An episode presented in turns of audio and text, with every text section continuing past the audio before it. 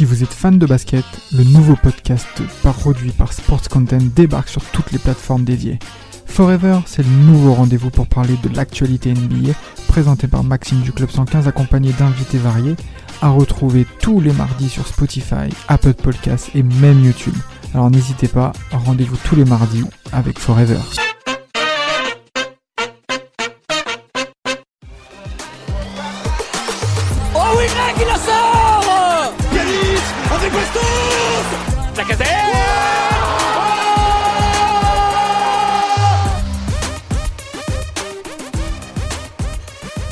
Bonjour à tous et bienvenue dans ce nouveau podcast du God Olympique, un petit peu plus euh, sérieux, on va dire un petit peu plus précis que les autres, parce qu'on va parler du rachat de l'Olympique Lyonnais euh, en intégralité dans ce podcast. C'est le seul sujet que nous allons traiter aujourd'hui. Et pour parler de ça, je suis avec euh, les deux copains de l'équipe, Kylian et Elliot. Comment vous allez les gars? Salut, salut. Salut, salut, bah ça va, écoute, ça va. Ouais, vous êtes en forme, ça y est, vous êtes content qu'on soit euh, qu'on soit riche, peut-être riche. Ouais, euh, ça, ça sera à rediscuter. On va en parler après, voir euh, voir ce que ça donne. Mais du coup, dans un premier temps, euh, on va vous présenter un petit peu. Bon, même si euh, c'est vrai que ça ça pullule sur les réseaux sociaux et, euh, et sur tous les articles qui sont dédiés au club depuis euh, depuis quelques semaines là, notamment depuis le 23 juin. Tout ce qu'on sait un petit peu sur le sur le rachat du club, en sachant qu'on a eu des nouvelles encore vendredi soir, dont vous parlera Kylian tout à l'heure. On va dire que euh, l'Olympique Lyonnais a racheté les parts qui étaient en vente depuis, euh, enfin s'est fait racheter pardon les parts qui étaient en vente depuis janvier. Donc on sait que qu'on avait euh, la mise en vente des parts de d'IDG et Pathé gars. Qu'est-ce que vous en aviez pensé à l'époque de C'est vrai qu'on avait appris un peu du jour au lendemain. euh, C'était un peu cataclysmique hein, euh, cette période avec le départ de Juni, les actionnaires principaux et très importants IDG et Pathé qui annoncent officiellement qu'ils veulent vendre leurs parts. Et derrière, on a euh, on a les soucis en Coupe de France. Euh, C'était janvier, c'était une période assez noire pour l'OL et on s'est dit euh, où, où est-ce que va le club et quelle direction est-ce qu'il prend? Parce que là, euh, vu le début de saison et vu comment ça part dès le début de l'année civile, je, on savait pas où est-ce qu'on allait être euh, début juillet. Là.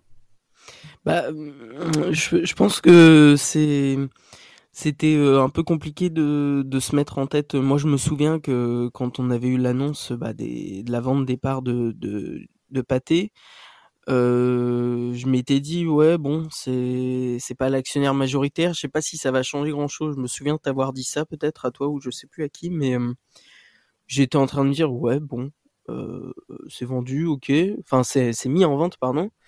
Mais étant donné que c'est pas l'actionnaire majoritaire, bah, est-ce que ça a vraiment changé grand chose Donc, euh, je me souviens qu'à l'époque, j'étais un peu, ouais, bon, euh, je, je me disais, ok, c'est c'est un fait important, mais c'est pas, enfin, pour moi, ça allait pas changer euh, la dynamique du club. Mais après, bon, euh, comme t'as dit, on a vu que ça a changé et que euh, finalement, euh, c'est pour revendre les parts majoritaires. Mais, euh, mais voilà, à l'époque de Pâté, j'étais bon, ouais, sans plus. Ouais. Bah, Et euh, Elliot, toi moi, au contraire, au, au contraire, moi, je me suis dit que c'était un peu, un peu la merde parce que ça montre qu'il y avait plus vraiment de confiance euh, dans le club, c'est pour ça qu'il partait. Mais, euh, mais quand on y réfléchit un petit peu plus, c'est vrai que ça peut ouvrir des portes euh, à des, à des potentiels plus gros, euh, plus gros investisseurs, comme euh, bah là, euh, John Textor que, que je connais assez peu, mais, mais qui, mais qui, qui investit beaucoup plus que, que ce qu'a investi IDG et Pathé. Ouais, c'est moi. Dans un premier lieu, j'étais un peu plus dans l'avis d'Eliott. Euh, Enfin, j'étais un petit mix entre vous deux. C'est-à-dire que j'avais un peu l'avis de Kylian sur le fait que bon bah ils ont pas vendu leur part, ils sont en recherche de racheteurs, donc euh, ils sont pas non plus partis euh, du jour au lendemain. Donc c'est pas foncièrement grave sur le moment, en sachant que Olas reste, etc. C'est quand même lui le, le boss. Mais euh, ça montre quand même euh, que si ces deux actionnaires, notamment Pathé, qui est, qui est un, qui est un actionnaire historique, euh, je me souviens d'un, j'étais allé voir, je sais plus où, je sais plus quel film au Pâté euh, une avant-première et il y avait eu, euh, il y avait un partenariat avec euh, avec l'OL. On avait eu Gérard Collomb et Jean-Michel Aulas qui étaient venus euh, parler du club, etc. Donc c'est c'est quand même, c'était il y a- longtemps, hein, j'étais jeune. Donc euh, c'est c'est quand même un, un partenaire historique et je me suis dit si eux qui sont quand même très largement, euh, enfin qui sont très bien insérés en interne, qui ont un petit peu toutes les, les infos croustillantes de, de ce qui se passe dans les bureaux, ils veulent s'en aller, c'est peut-être pas forcément très bon signe. C'est qu'il y a sûrement des choses que nous on sait pas, qui sont assez catastrophiques. Et vu quand on vu, enfin, on va dire quand on essaie de juger de l'extérieur, notamment au mois de janvier, quand l'annonce est tombée, on essaie de juger de l'extérieur déjà ce qui se passe, que nous en tant que supporters on peut voir. d'un point de vue très externe. Hein. on se dit si en plus en interne c'est autant le bazar que ça, moi honnêtement j'étais pas du tout confiant. pas tant pour le fait qu'ils vendaient, mais plus pour le fait du pourquoi est-ce que c'était en vente. Et, et, franchement, ça me faisait assez peur. Et euh, j'avais peur aussi qu'on trouve pas grand monde pour le pour le rachat. Et euh, puis finalement, bah, on est tombé sur euh, sur John Textor. Après, euh, est-ce que c'est bien ou pas? Ça, je pense que l'avenir nous le dira. Puis on va on va commencer à y réfléchir ensemble au cours du podcast. Mais je pense que au final, sur ces sur ces ventes, Olas s'en est s'en est assez bien sorti. non bah, pardon, je pense qu'il a tiré, il a su tirer parti parce qu'il y avait de l'autre côté en euh, pareil, qui voulait éventuellement euh, racheter des parts, il y avait euh, Gillette, je crois. voilà, qui a pas été retenu, qui avait pas réussi à trouver les fonds à temps, je, crois avoir lu ça. donc déjà Olas avait quand même un peu le choix. Il avait deux, deux, deux personnes sur le dossier et euh, je pense que, enfin, je sais pas si euh, Gillette a des clubs, euh, enfin, s'il a des parts dans des clubs, etc. Mais ce qui a peut-être assuré Olas, c'est que bah Textor, enfin, c'est pas un mec qui en soi ne connaît rien au monde du foot parce que, comme tu l'as rappelé tout à l'heure, il a des parts pas majoritaires, mais il a quand même une bonne partie des parts, 40% chez Crystal Palace. C'est un bon club anglais. il a des parts majoritaires à Molenbeek. Bon, c'est c'est en Belgique, mais enfin, je veux dire, le championnat belge a quand même des joueurs de qualité. Et bon, par contre, il a des parts à 90% au Brésil. Bon, au Brésil, voilà, c'est c'est peut-être un peu moins coté, mais je pense que Olas a peut-être vu que c'était un un investisseur qui n'avait pas, enfin, il n'arrivait pas là dans le monde du foot aujourd'hui en 2022 à Lyon, quoi. Et c'est peut-être ce qui l'a rassuré et ce qui, il a vu que les fonds allaient être, euh, allaient arriver quoi. Donc c'est peut-être aussi ce qui l'a rassuré et le fait qu'il avait le choix, je pense. Ouais, bah il y a ça aussi. Et puis euh, il y avait le, le truc euh, que tous les fonds qu'allait ramener Gillette, ça va être surtout de la crypto, ce qui est complètement un double tranchant. soit on devient complètement riche, soit on bah, c'est le cours de la crypto, c'est compliqué. Donc, euh, donc c'est vraiment, euh, c'était trop, c'était trop bancal pour pouvoir prendre le risque euh, de se faire acheter par, par Gillette, quoi. Ouais. Il faut savoir que au niveau des, des clubs que, que détient notre ami John Sextor, donc Botafogo, ils sont dans le ventre mou du championnat brésilien actuellement. donc apparemment, c'est un classement qui reflète plus ou moins le niveau de l'équipe. Euh, bon, j'ai jamais vu un match de Botafogo, donc je saurais pas vous en dire beaucoup plus. Mais on va dire que c'est à peu près le niveau de l'équipe et que euh, j'ai cru comprendre que depuis qu'il était arrivé, le niveau avait quand même augmenté parce qu'ils avaient, ils avaient un petit peu des soucis euh, et d'argent et de et d'effectifs. Donc euh, il a apparemment fait plutôt du, du pas mauvais travail pour l'instant du côté de Botafogo. Euh, Molenbeek, si je dis pas de bêtises, ils ont remporté la deuxième division belge cette année. Euh, deuxième ou troisième division, je sais plus. Euh, donc ils sont euh, ils sont promus, ils ont fini premier. Et, et du côté de Crystal Palace, une douzième place en, première ligue, une douzième place en première ligue avec l'effectif de Crystal Palace, messieurs, dont, on peut un petit peu plus discuter parce que c'est c'est des clubs, on va dire qu'on suit un petit peu plus. Vous en, vous en pensez quoi vous? Bah comme je disais tout à l'heure, Crystal Palace, c'est quand même un, globalement, je trouve, moi, en tous les cas, que c'est un bon club anglais. Euh, T'as des bons joueurs euh, qui font régulièrement des bonnes saisons. Je pense à Wilfried Coaché par Patrick Vieira. Hein. Voilà, euh, Patrick Vieira, un ancien grand joueur de foot qu'on connaît tous, euh, qui euh, globalement dans les clubs où il est passé, je l'ai jamais trouvé, même à Nice, je l'ai jamais trouvé réellement mauvais. donc je pense que c'est un entraîneur qui peut faire le job et oui, Crystal Palace, c'est un, un, bon club anglais dont on entend régulièrement parler. Donc, 12e, c'est peut-être un poil bas par rapport à l'image qu'on peut se faire d'eux. Mais, mais c'est, ouais, c'est, pour moi, il fait partie de la catégorie des, bons clubs anglais que t'aimes bien, t'aimes bien voir et qui ont des joueurs de, qualité. voilà. Ouais, non, je suis assez d'accord. Crystal Palace, c'est quand même un un gros club avec des avec des, des joueurs de qualité. Après, faut pas oublier aussi que dans en première ligue, dans le championnat anglais, euh, déjà il y a un top 6, top 7 euh, qui sont toujours aux mêmes places. Et puis euh, c'est aussi c'est aussi la beauté de ce de ce championnat, c'est que tous les ans c'est c'est jamais les mêmes places. Un, bon club peut se retrouver peut se retrouver en bas, en bas de la chaîne, comme un, un petit club qui vient d'être promu, tel que Leicester il y a quelques années, qui, qui peut remporter le championnat. Et c'est aussi ce qui est beau euh, avec ce championnat. Donc, faut pas non plus aussi euh, les accabler de la douzième place, même s'ils ils pourraient faire mieux avec, euh, avec l'effectif qu'ils ont. C'est vrai que douzième, c'est pas si mal quand on regarde que euh, le top, dans le top 10, on a quand même euh, les deux Manchester, Liverpool, Chelsea, Tottenham, Arsenal, West Ham, Leicester et Wolverhampton. Euh, on a Brighton qui arrivait à se faufiler à la neuvième place, euh, club que j'aime beaucoup d'ailleurs entre parenthèses. Mais mais oui, c'est vrai qu'ils sont pas si loin du top 7 européen et, et je pense qu'ils font pas du si mauvais boulot que ça. ils perdent peut-être quelques matchs par manque de on va dire de de régularité. Mais euh, Everton C'est ouais, exactement, exactement un match qui qui aurait pu euh, avec une victoire, ce qui était bien parti, ils menaient 2-0 il me semble. Mm, euh, aurait pu les faire finir 9e ou 10e. Donc donc franchement non, ils font ils font pas une si mauvaise saison que ça. ça manque un peu de régularité, mais ils ont un bel effectif. Je trouve que John Textor, en tout cas, ça, ça fonctionne plutôt bien là-bas.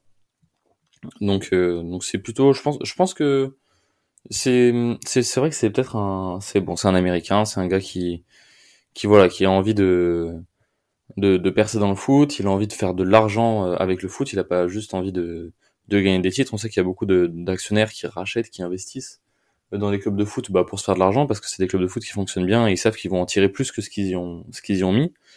Euh, maintenant j'ai quand même un petit peu l'impression que Textor il a il a envie euh, quand même de gagner des choses avec Lyon, même si j'ai été un peu déçu par sa conférence de presse, euh, où j'ai trouvé qu'il était un petit peu euh, contradictoire parfois, qu'il disait un petit peu tout et son contraire pour pour plaire aux journalistes et en répondant à ses questions.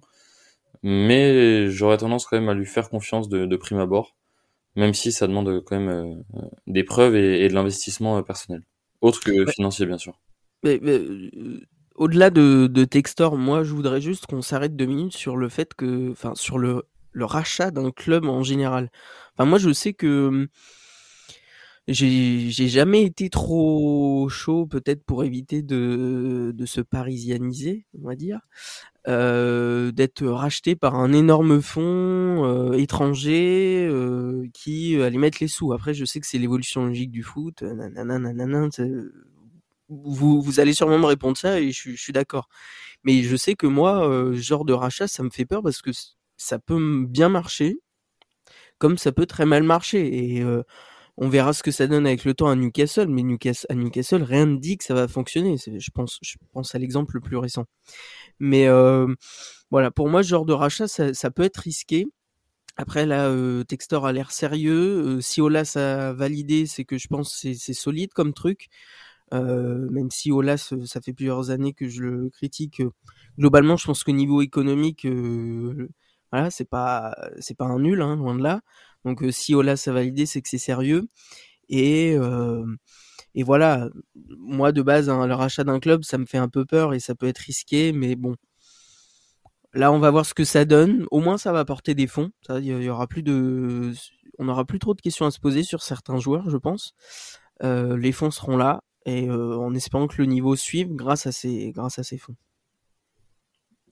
Ouais, je pense que il y a, y a, pas mal de reproches à faire en interne à la direction de l'OL d'un point de vue euh, ambition sportive et surtout gestion sportive.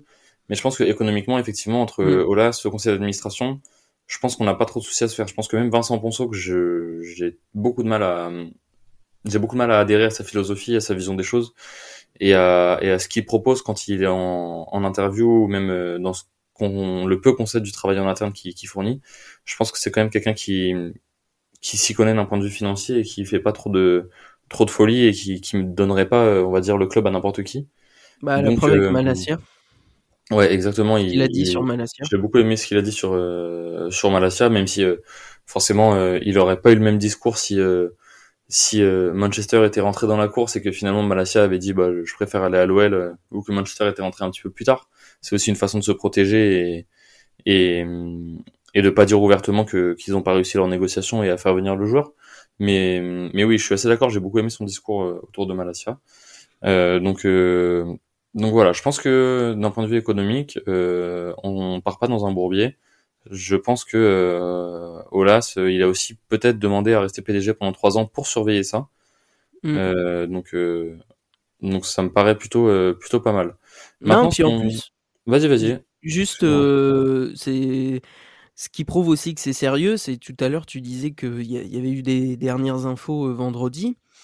Euh, c'est que quand euh, dans le cadre d'un d'une offre publique de rachat, tu as le CSE qui rentre en ligne de compte, le comité euh, social économique, et en gros, le, le, ce comité-là, si je résume, je schématise et- en gros, euh, c'est pour dire si l'offre est safe, si il n'y a, y a pas d'arnaque là-dessous, tu vois. Et ils l'ont validé euh, sans, sans difficulté. Ils ont dit que c'était sérieux, que tout était dans les règles.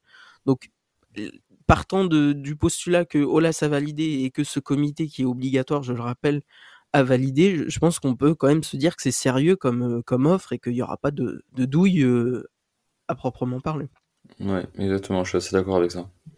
Bah après, au-delà des douilles, même si euh, donc euh, quand il arrive, euh, son argent c'est c'est du réel et que ça marche, euh, ok on a on a de la, de, de la finance, mais maintenant il va falloir savoir comment on va l'investir et pas investir sur des joueurs qui Mm. mettre un, tas d'argent sur des joueurs qui qui vont pas jouer comme euh, comme l'a fait le Barça et, et plonger encore plus que que ce qu'on fait déjà et aussi perdre euh, plus l'identité du club quoi.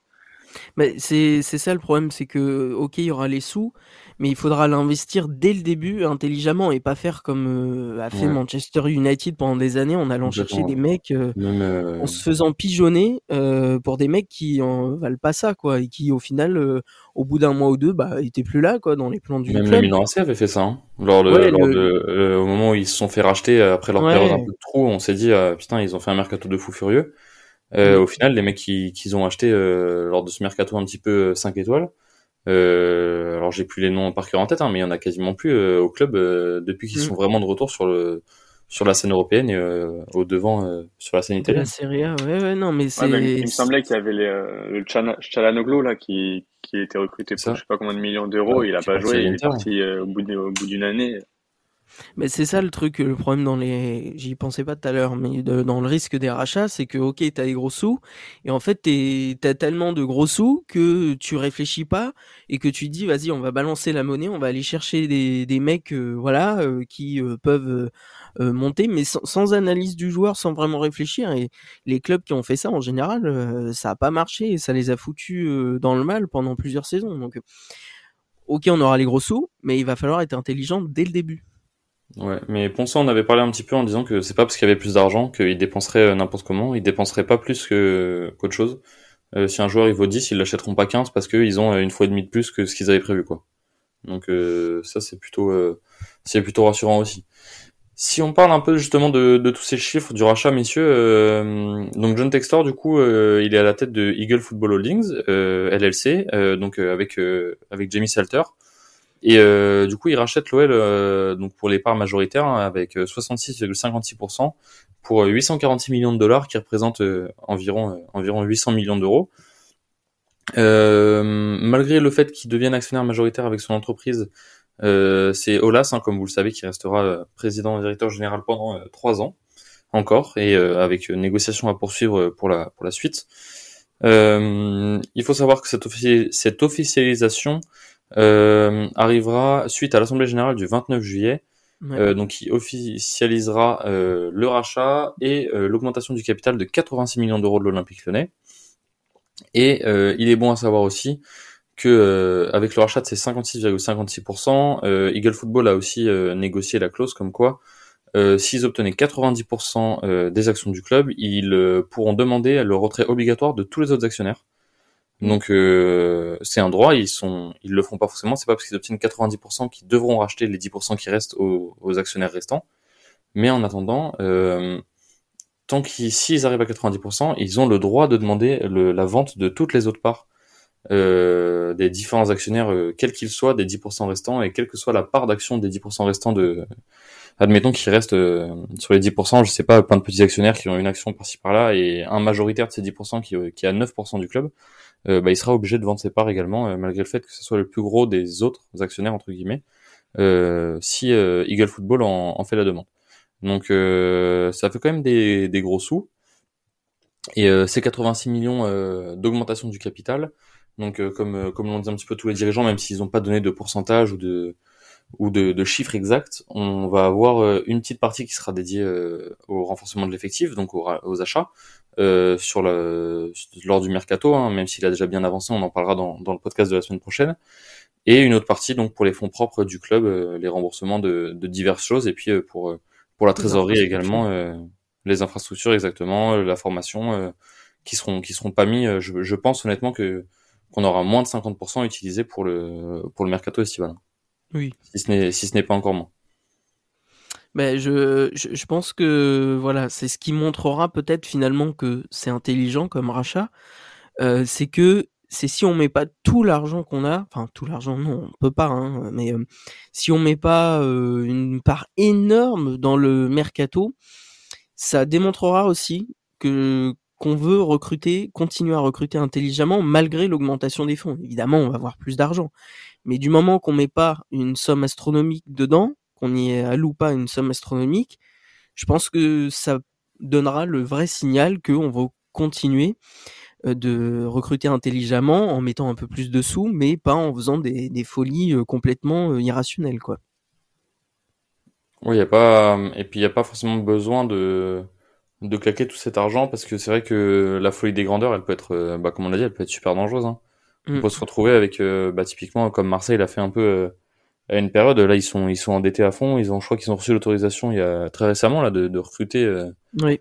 Mais ils font, on le voit, hein, depuis 2 trois ans, ils arrivent à des équipes sur le court terme euh, qui sont pas mauvaises, hein, comme on l'a vu. Ils ont fini deuxième cette année.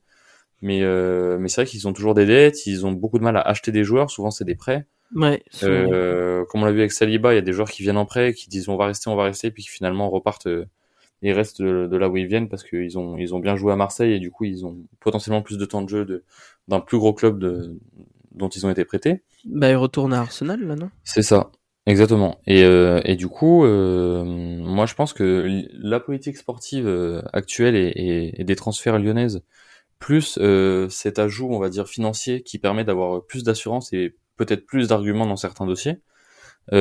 si c'est bien géré, ça peut faire un bon mix et sportif et financier pour que ça soit le mercato et même la gestion, euh, la gestion du club de manière générale et, euh, et l'ambition sportive qui est qu'on va pouvoir présenter, même sans avoir claqué 150 euh, millions sur le sur le mercato estival quoi. Mm, mm. Donc donc plutôt plutôt une bonne nouvelle je pense. maintenant, si on parle du fait que bah, John Textor et, et, Eagle Football Holdings ont, ont donc racheté la, la, majorité des parts, mais c'est Olas qui reste encore PDG pendant pendant trois ans. Qu'est-ce que vous en pensez les gars de du fait que Olas reste malgré la, la vente de, de ses actions donc détenues par sa société Allnest et, euh, et du fait que bah, il est plus du tout actionnaire majoritaire euh, à l'Olympique Lyonnais. Euh, je vais te laisser répondre, Elliot. Euh, bah écoute, moi, euh, durant cette saison, à, à chaud, j'ai souvent dit que je voulais qu'il parte. Mais, mais après, c'est vrai que le but aussi, c'était que c'est aussi l'identité même du club. Voilà, c'est celui qui a fait monter euh, l'Olympique Lyonnais en première division, qui l'a fait gagner tous ses titres. Donc, euh, qui partent euh, pendant trois ans, je suis pas forcément pour. Mais euh, c'est vrai que de déléguer, donc du coup, bah, un, investisseur, un investisseur ça, je suis pour. Après le départ dans trois ans, ça, ça, je suis moins, je suis moins hype pour, par ça. moi de mon côté, je vais être un peu différent. Euh, j'ai par contre, j'ai été toujours comme Elliot depuis plusieurs années à vouloir le départ d'Olas, en vraiment en remerciant, en le faisant lui, en lui faisant faire une sortie avec tous les honneurs, cérémonies, etc., tout ce que tu veux, que voilà, ça a été un président immense pour le club, euh, peut-être même le meilleur président euh, dans le championnat français pendant des années, des années, qu'il a fait énormément pour le club, il nous a fait gagner des titres, il nous a amené quand même assez loin en Europe, etc. Très bien, ça très bien, mais voilà, au bout d'un moment, il avait fait son temps. Il commençait à faire quelques erreurs stratégiques, notamment sur le plan sportif. Donc voilà, moi j'étais pour son départ. Je le, dis vraiment. Maintenant, là, il y a un rachat. Textor, on le connaît pas en soi, nous personnellement. Enfin même, enfin voilà, c'est le gars avant le rachat, là, on le connaissait ni d'Eve ni d'Adam. Donc je trouve que ça fonctionne un peu comme une sécurité, comme tu l'as sous-entendu tout à l'heure, euh, Romain. C'est que ok, on a toujours voulu le départ d'Olas, sauf que là, il sera plus, le... enfin, ça sera plus lui l'actionnaire majoritaire dans ce, cette configuration. Donc, il restera PDG, mais j'ai l'impression que c'est plus euh, pour euh, à, qui pour qui est toujours, comme tu l'as dit, Elliot, une image de Lyon, qui est toujours une sorte de, de transition, voilà, c'est ça le mot que je cherchais, une sorte de transition avec Olas qui veille au grain pour voir si ça tient la route pendant trois ans, mais qui en soi n'a pas de poids réel euh, financier. Et euh, donc voilà, moi, ce, cette espèce de transition pendant trois ans, je la vois de manière plutôt positive, honnêtement. Moi, je pense que c'est une bonne idée aussi parce que bah, forcément, il connaît la maison et ça va permettre de faciliter les choses lors du rachat mm. et euh, de, de, fluidifier, on va dire, entre guillemets.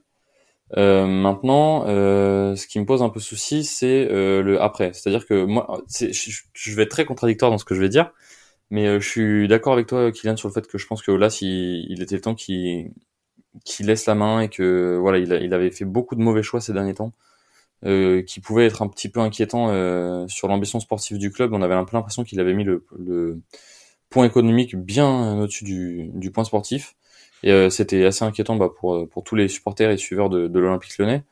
Euh, maintenant, euh, moi, là où j'ai très peur, c'est euh, après son départ, qui sera président? Est-ce que ce sera Textor ou est-ce que ça sera quelqu'un d'autre? Parce que bah, la, logique a toujours voulu que ce soit Tony Parker qui prenne la suite. C'est la logique. Ce dont on a entendu, entendu, le plus parler. Et euh, je sais pas si Tony Parker est une bonne idée. Je pense qu'on se posera la question euh, d'ici là. Avec le basket, il marche très très bien. Euh, depuis qu'il a racheté le club, il y a quatre titres, euh, alors que Lasvel était au fin fond du classement. Euh, maintenant, c'est le basket, c'est son sport, donc forcément, il, il est hyper impliqué. Est-ce qu'il le sera autant dans le foot? Je sais pas, mais la question se posera au, au moment euh, le, jour J d'une éventuelle annonce de, l'arrivée à la présidence de Tony Parker. Après, après si, si ce, ce fait-là devait arriver, si euh, Parker reprenait la suite, euh, à mon avis, connaissant Olas, pendant ces trois ans là de transition où il restera en haut du truc, si dès le départ il sait que c'est Parker qui va prendre la suite, à mon avis, il lui montrera les billes. Hein. C'est pas. Oui, oui, je pense. C'est pas, ça sera pas un problème, je pense, sur ce côté-là. Je pense. Ce qui me fait un peu plus peur, c'est si jamais, pour euh, une raison qu'on connaît pas encore aujourd'hui, mais qui pourrait éventuellement arriver, euh, si c'est John Textor qui prend la présidence du club, euh, moi ça, très honnêtement, ça me fait très peur parce que bah, il, il a pas que l'OL en fait, il a des parts de partout et et pour moi, il aura pas le temps et l'investissement nécessaire à, à, une remontée vraiment très importante sur le plan européen et national pour glaner des titres. Bah, et ça, je vous avoue que ça m'inquiète un petit peu. Bah, sinon, j'ai une, enfin, une idée. rien de révolutionnaire, hein, mais si ça, ça devait arriver, à mon humble avis, il faudrait prendre euh, un vrai directeur sportif, mais fort, avec une place forte, une sorte d'exécutif à deux têtes, entre guillemets, où tu as euh, effectivement le président Textor qui est là, mais pas tout le temps, parce qu'effectivement, à droite à gauche, il a ses, il a ses, ses pesos aussi euh, un peu partout. Donc, et quand il est pas là, euh, tu as un, un, directeur sportif fort qui prend quand même une place assez importante et qui euh, fait office de figure d'autorité. Pour moi, il faudrait que les deux se complètent et que euh, on se retrouve pas juste avec Textor qui est là sans être là, tu vois. Oui, un peu à l'instar de ce qu'avait fait le PSG, même si ça a pas foncièrement marché, je pense, de par les hommes qui, qui y étaient. Mais, avec euh, Nasser euh, en présidence et, et Leonardo en, en direction voilà. sportive. Un peu cette idée-là, c'est un, un, directeur sportif fort qui, qui est là, quoi. Ouais, ça me paraît, ça me paraît une assez bonne idée de, de faire ça. Je pense que la, la, notion de directeur sportif, elle est très importante dans le foot de manière générale. Pour moi, les présidents, c'est plus des personnes qui devraient être hommes d'affaires, ou du moins pour les, pour les gros clubs. Pour les petits clubs, c'est vrai que c'est un peu difficile. Tu peux pas non plus avoir euh, 14 personnes, euh, 14 salariés à la direction du club. Euh, mais pour les clubs qui ont, qui ont des sous, bah, comme euh, l'Olympique Lyonnais, euh, forcément, tu te dis, ce serait quand même bien qu'à chaque poste clé, il y ait quelqu'un qui soit, on va dire, spécialiste quoi, qui, soit là à son poste et qui est pas quelqu'un qui cumule un peu les tâches euh, de par euh, son pouvoir financier euh, au sein du club et par les actions qui qui peut avoir, que ce soit majoritaire ou ou du moins très importante quoi. Parce que derrière derrière ça peut poser des soucis notamment sur l'ambition sportive et c'est un petit peu ce qu'on a pu voir avec Olas ces derniers temps quoi. Bah voilà, c'est c'est un peu une question avec une inconnue, enfin une équation à une inconnue, c'est que voilà, il faut voir l'évolution. Je pense que notre sécurité, c'est les trois ans de transition avec Colas qui restera en haut. Euh, qui permettront de, lui-même, je pense que lui-même, ça lui sert de sécurité pour surveiller. Je pense pas qu'il doute vraiment de Textor, mais peut-être de la façon dont ça va se dérouler. Et euh, voilà, je pense que ça fonctionnera comme une sécurité pour lui, où il pourra surveiller son bébé, entre guillemets, euh, pendant trois ans et savoir où est-ce que ça va. Et euh, s'il a pas de doute, euh, bah pour la suite, il laissera négocier et il partira, tu vois. Mais je pense que c'est une sécurité autant pour les supporters que pour lui de ces trois ans de transition et ça permettra de de pas trop, enfin de voir si ça part un peu trop en cacahuète, de mettre le haut là quand même parce qu'il restera PDG. Ouais, je pense que je pense pas qu'il veuille, euh, il, veut surtout pas laisser son club dans les mains de n'importe qui. Et euh, je pense qu'il serait malade si si jamais ça partait un peu en cacahuète pour être poli après son départ. Donc je pense que oui, il a il a besoin, il avait cette envie de, en plus du fait que je pense qu'il a toujours envie d'être à la présidence de l'OL je pense qu'il avait envie d'être sûr qu'avant son départ, qui va forcément être légitime euh, au vu de son âge d'ici quelques années, quelles que soient les performances du club, euh, envie d'être sûr que la transition se fasse bien et proprement et avec, euh, avec les bonnes personnes. Yes, c'est ça. Messieurs, si on conclut ce podcast sur le rachat, qu'est-ce que qu'est-ce que vous en tirez euh, comme point positif, comme point négatif, et qu'est-ce que vous attendez du de l'OL de, de, John Textor? Je vais, essayer, je vais laisser Elliot conclure la première partie. Euh, bah écoute, euh, moi d'un point de vue positif, bah je trouve ça bien parce que là, il va pouvoir déléguer un petit peu plus. Euh, ça nous fait quand même un très gros renforcement financier. Donc euh, potentiellement euh, des investissements sur des joueurs qui, qui ont peut-être plus la rage de vaincre que, que d'autres. Après, comme point négatif, ouais, bah comme je vous l'ai dit euh, pendant le podcast, ça va être comment on va l'investir. J'ai très peur de qu'on investisse sur des joueurs qui qui n'en font pas le poids. Et c'est donc ça qui va, qui va vraiment falloir euh, regarder. Euh, je suis globalement d'accord. Euh, sur le plan positif, ça va peut-être nous permettre de, réellement passer un cap et de se mettre aux normes du football actuel, parce que j'avais un peu l'impression que Olas était resté dans l'ancienne version, un peu plus euh, année 2000 finalement, ce qui a fait notre réussite. Donc, donc voilà, je, pense que ça peut nous faire vraiment passer un cap et nous mettre dans le monde du football actuel. Euh, mais il faut quand même euh, rester assez modéré et euh, attendre de voir où est-ce que ça va nous mener, attendre de voir si euh, c'est un vrai investissement intelligent et qui va être utilisé intelligemment. Et au niveau de la gouvernance, euh, est-ce que les trois ans de, enfin pendant les trois ans de transition, est-ce que Olas sera convaincu par la gestion des affaires courantes et des transferts? Donc voilà, à voir, mais je le vois plutôt d'un bon oeil. Honnêtement, ça a l'air assez sérieux comme comme affaire. Bah écoutez, vous avez tout dit. Moi, j'ai rien à rajouter. si je devais donner mon avis, ça serait un, beau résumé entre les, les deux discours que vous venez de nous faire. Donc, ouais, non, plutôt une bonne chose dans l'ensemble, je pense. attention à pas faire de bêtises et à pas avoir la folie des grandeurs, comme je disais tout à l'heure. Mais mm. sinon, moi, je le vois plutôt d'un bon oeil et je pense que que les personnes qui vont gérer tout ça euh, sauront, même si elles nous ont pas toujours prouvé qu'elles étaient euh, très compétentes ou du moins qu'elles faisaient les bons choix. Euh, je pense qu'elles sauront faire, on va dire, tirer les, bonnes conclusions des différentes situations qu'on va pouvoir croiser suite à ce rachat, que ce soit d'un point de vue interne ou d'un point de vue externe, et pour, on va dire, en tirer le meilleur et puis et puis faire remonter notre club au, dans les hautes sphères au moins du, du championnat national et on espère euh, le plus rapidement possible dans les hautes sphères euh, européennes comme euh, au milieu des années 2000. Voilà, exactement. Merci à vous messieurs, c'était une très bonne émission, un peu en retard sur le rachat, hein, mais mais bon comme rien n'est rien n'est finalisé, il y a des infos qui sont sorties encore vendredi sur le CSE comme tu disais Kylian, donc donc c'est vrai que de toute façon tant qu'il y a rien d'officiel officiel, on, on, attendait un petit peu, mais mais voilà, c'était hyper intéressant de parler de tout ça, d'avoir euh, d'avoir vos avis. Et puis n'hésitez pas euh, euh, vous les auditeurs hein, à, à, en discuter avec nous sur les réseaux sociaux, à donner vos avis pour qu'on puisse en discuter parce que c'est vrai que c'est un gros sujet et les avis sont assez assez divisés de manière générale. Donc donc on attend de voir ce que ça donne. spéculons donc pour savoir ce que va devenir notre notre Olympique Merci messieurs, on se retrouve probablement la semaine prochaine pour parler un petit peu du mercato et de la reprise ouais, on va se faire un petit point mercato. On a un premier match amical euh, le, week-end prochain, le 9 juillet, le samedi, si je dis pas de bêtises. Contre le Dynamo. Euh, exactement. Et euh, donc on parlera peut-être un petit peu de ce match en sachant que quasiment tous les joueurs hein, sont étaient là à la reprise de l'entraînement. Euh, donc du coup, on devrait avoir euh, une équipe, pas forcément euh, l'équipe type, hein, mais, mais tous les joueurs à disposition. Donc c'est rare au début des matchs amicaux, donc ce sera plutôt cool à, à débriefer. Et puis pour voir un petit peu l'état de forme et, les premières idées de, de Peter Boss pour cette nouvelle saison. Et puis et puis bah, discuter un peu des transferts de manière générale. si d'ici une semaine ça a un petit peu bougé parce qu'on sait qu'ils ont très envie de, de finaliser le mercato au plus vite.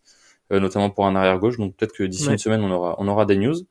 Et puis euh, et puis parler bah, des, des, premières performances sur le sur le, le premier match amical. Allez, bon coup. Merci à vous les gars. À la semaine prochaine. Et puis euh, on se retrouve pour pour parler de notre belle Olympique Lyonnais avec le lancement de la saison et, le début des entraînements euh, la semaine prochaine. Ciao à tous, c'était Romain du Olympique. C'est moi qui dis merci à vous tous parce que c'était magnifique.